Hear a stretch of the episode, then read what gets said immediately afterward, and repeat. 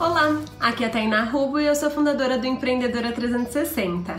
Além de ser especialista em gestão de vendas, e hoje eu tô aqui para te dar uma dica muito simples que a gente pode aplicar no nosso dia a dia para ter mais criatividade. Muitas pessoas falam: "Ah, eu não sou criativa".